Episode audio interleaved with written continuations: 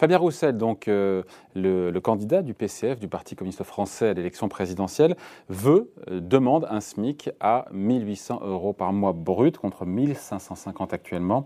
Une revendication d'ailleurs qui, euh, qui, a toujours été défendue par, par la CGT. Bonjour Franck. Bonjour. Franck de Dieu, directeur adjoint à la rédaction du magazine Marianne. C'est vrai qu'on a ces inquiétudes liées, encore une fois, au pouvoir d'achat, en lien avec la hausse du prix de, l'énergie, du gaz et, d'autres choses, et j'en oublie. Tout ça relance le débat sur cette nécessité ou pas d'augmenter les salaires. Euh, je le dis de manière un peu provocatrice, mais euh, il ne veut pas raser gratis, là, l'ami euh, Fabien Roussel? Je crois pas. Je crois pas parce que, d'abord, il propose une hausse qui n'est pas extrêmement élevée. Hein. Passer de 1550 à 1800, ça fait 16%. C'est pas quelque chose qui est totalement euh, délirant. Et puis, euh, ça relève aussi tout simplement d'une sorte de, de, réalité comptable. C'est-à-dire que vous avez des dépenses qui augmentent euh, très fortement et des dépenses qui sont finalement assez essentielles.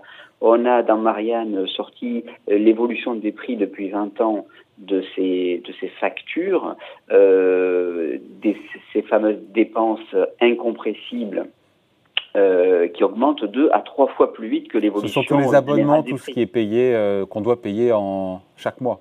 Qu'on doit payer chaque mois, voilà, sous forme d'abonnement, mais aussi ce qui, ce qu'on ne peut pas, euh, auquel on ne peut pas renoncer. Par exemple, le gaz a augmenté de 102% depuis depuis 20 ans, euh, le taux d'inflation de 26%.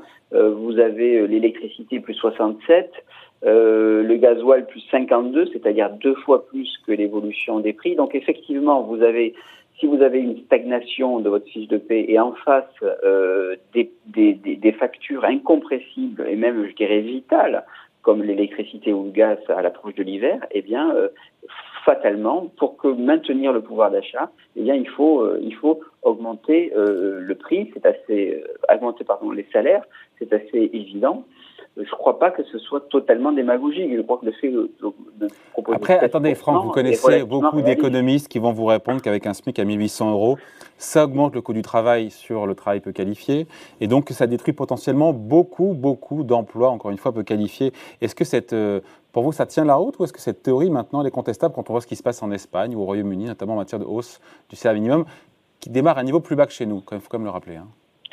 Mais euh, si vous avez des autres pays qui augmentent euh, dans les mêmes proportions, euh, en partant d'un niveau plus bas, j'insiste. Oui, oui, mais vous avez un écart qui ne, qui ne, qui est, qui finalement est, le même. de la même manière que quand vous avez des, des pays qui augmentent leur impôt sur les sociétés, euh, l'écart décroît, même s'ils sont inférieurs à vous, vous gagnez en compétitivité. Autrement dit, une augmentation du SMIC en Espagne, qui est plus forte que l'augmentation que prévoit euh, Fabien Roussel, vous avez malgré tout une, votre compétitivité interne qui n'est pas détruite par rapport aux autres. Elle s'appréhende en termes relatifs et non en termes absolus. Mmh. Mais je crois qu'au-delà de cela, euh, D'abord, les économistes ils nous disaient aussi qu'au-delà de 90% de dette euh, sur PIB euh, pour les, pour l'État, ça va être, ça serait l'horreur. Aujourd'hui, on a 120. Je crois qu'il y a quand même un certain nombre de choses qu'il faut relativiser, qu'il faut aussi critiquer. et puis, tout simplement, pardon de le dire, David, mais là, on parle de choses qui sont vitales.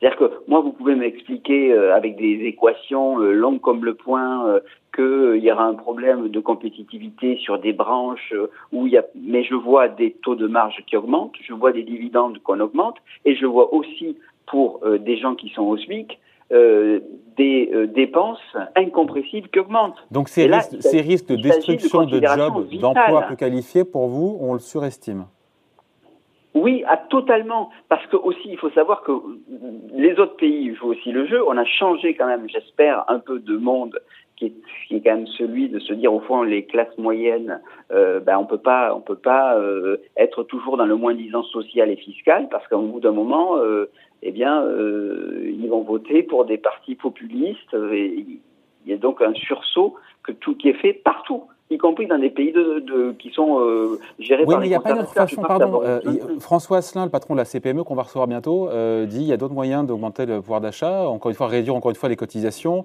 que les heures supplémentaires soient totalement détaxées, désocialisées. C'est pas aussi d'autres pistes, ça? Oui, bien sûr, il y a d'autres pistes, mais encore Pour une ça fois, soit, ça soit moins pesé, ça pèse moins sur les comptes des entreprises. ça, ça pèsera moins sur les comptes des entreprises, mais je veux dire, il y a un moment donné où toutes ces arguties comptables, elles sont très critiquables.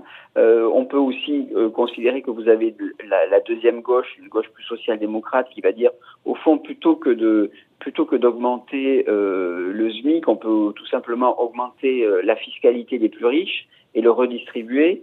Ça finalement, ça réduira aussi les inégalités et ça donnera un peu de pouvoir d'achat à ceux qui sont un peu gris-crac en fin de mois. Mais encore une fois, pense, et là, on retrouve quand même le Parti communiste, euh, je dirais, euh, euh, c'est les heures de gloire du Parti communiste. Canal historique.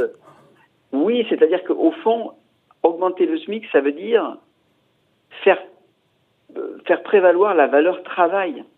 Le Parti communiste a, toujours considéré, d'ailleurs dans une logique assez marxisante, hein, que la valeur travail, c'est ce qui permet l'émancipation de l'individu et de l'ouvrier et du salarié. Donc faire augmenter les impôts, euh, c'est très bien euh, pour le redistribuer. Faire du revenu universel, c'est très bien. Mais enfin, les gens qui sont euh, qui sont à l'usine, qui sont ou même au SMIC, dans des métiers de service mal payés, eh bien, ils ont besoin qu'on qualifie leur valeur travail. Ils ont besoin de, de, de, voir sur leur fiche de paie une sorte de, de convergence entre leur effort fourni et leur salaire perçu. Quel que soit, après on peut passer par des, des, des, chemins de cotisation sociale, de hausse d'impôts. Il y a un moment donné où il faut que ça se voit concrètement parce qu'il s'agit d'une sorte de psychologie politique. La valeur travail, le fait que le, le, Parti communiste renoue avec l'idée même de valeur travail me semble très important. Et donc il a raison, selon vous, de de se positionner sur une thématique qui sera peut-être centrale lors de la prochaine élection présidentielle. Je ne sais pas si elle sera centrale. Quelqu'un comme Emmanuel Top dit elle sera centrale, peut-être pas cette, présidentielle-là, mais les prochaines. Parce qu'au fond, toute, cette, euh, toute la thématique sociétale, euh, à la fin des fins, on rentrera dans une vraie lutte des classes et c'est les problématiques économiques et sociales qui reprendront le dessus. Je ne sais pas s'il a raison. En tout cas, le fait de se dire, de la part du Parti communiste, je commence à euh, poser des jalons sur le terrain économique et social et salarial quand d'autres de la France insoumise semblent s'intéresser un peu plus euh, à, à, des questions moins économiques mais un peu plus sociétales, mhm. je trouve que c'est un, c'est un, c'est un, une part de marché écologique, si vous me permettez l'expression, qui peut se comprendre. Je ne sais pas si c'est si utile, je ne sais pas si c'est gagnant sur le plan euh, sur le plan électoral, euh, mais en tout cas, c'est une stratégie qui s'entend. Sur la question d'une éventuelle smicardisation, encore une fois, de la société, si, euh, parce que si le SMIC augmente, eh ben, les gens souvent, on le dit, restent au SMIC après pendant, pendant très longtemps, puisque ça n'encourage pas l'augmentation des salaires ou du reste de la grille de salaire. Vous en pensez quoi? D'abord, j'en pense que si euh, y a une, si le salaire moyen euh, le SMIC se rapproche du salaire moyen parce que le SMIC augmente, bah, déjà, ça réduit les inégalités. Premièrement, alors vous pouvez dire, effectivement, vous avez une fourchette qui devient de plus en plus étroite autour du SMIC, euh, mais vous avez factuellement une baisse des inégalités. Et je crois qu'aujourd'hui, le problème, c'est celui des inégalités. Euh, au même moment, on a vu que les patrons du CAC 40 avait gagné 500 000 euros de plus qu'en 2019 au titre de l'année 2021. Donc vous avez quand même un écartèlement des grilles salariales. Après, le CAC 40, c'est pas, pas la France non plus, encore une fois. Faut pas, on, prend, on prend le CAC 40, mais vous savez bien que ça ne représente pas l'économie française, le tissu industriel économique français. Je suis d'accord, vous avez tout à fait raison. Mais simplement, il y a un moment donné où c'est une question de, de, de priorité. La priorité aujourd'hui, c'est de faire tenir ensemble des salariés euh, qui euh, se retrouvent au regard de la concurrence et de la mondialisation dans des, dans des situations très différentes. Certains se retrouvent, euh, je dirais, dans un univers concurrentiel euh, qui euh, réduit euh, au, au, fil des ans leur salaire net, et puis d'autres qui finalement tirent leur épingle du jeu et s'en sortent très bien dans cet univers-là. Eh bien, la, nation, il faut qu'elle tienne, et pour tenir, il faut qu'elle ait des perspectives économiques, mais il faut qu'elle ait, en particulier en France, le sentiment d'avoir quelque chose en commun. Et ce quelque chose en commun, ben, ça suppose que ben, on, ne, on, ne, vive pas dans des mondes complètement Donc un SMIC à 1800 euros, vous dites pourquoi pas? Oui, en plus de ça, je trouve que c'est assez réaliste. Hmm. Si vous voulez, quelque part, pour terminer, je pense que le réalisme et l'idéalisme ont changé de camp. Aujourd'hui, les réalistes, ce sont ceux qui disent attendez, vous ne pouvez pas tenir avec de tels écarts de revenus et avec des partis populistes qui euh, augmentent au fil des ans et des élections. Ça, c'est réaliste.